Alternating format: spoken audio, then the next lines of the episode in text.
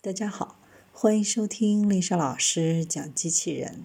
想孩子参加机器人竞赛、创意编程、创客竞赛的辅导，找丽莎老师。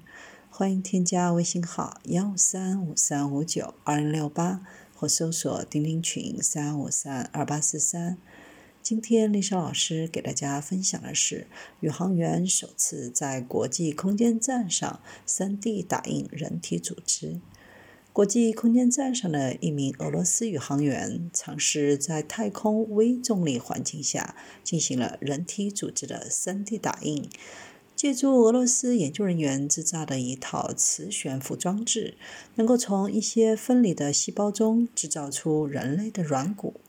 这项工作将有助于开发出长期太空飞行中制造再生组织的新技术。传统人体组织工程再生方法涉及将细胞播种到具有生物相容性的支架上。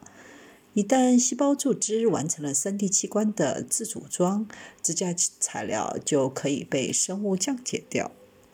但是现在，俄罗斯的研究人员提出更新颖、更灵活的解决方案，摆脱了对支架的依赖。新技术可以使细胞自行完成组装，无需借助生物结构的材料。使用可移动的支撑物和静电场引导等技术，将细胞悬浮在含有镉粒子的顺磁性介质中，在电场强度和电势梯度的引导下，组织细胞可以精确地进入特定位置。在这种方法起作用所需的浓度下，粒子对细胞是具有毒性的，可能会导致危险的压力不均衡。解决这些方法的潜在方法之一，就是借助微重力环境下的悬浮组装。研究人员首先在哈萨克斯坦航天发射站制造了基于人类软骨细胞的组织球体，将其嵌入可逆的水凝胶中。密封在试管中，发射到国际空间站。在国际空间站上提取出细胞后，捕捉其自组装的过程。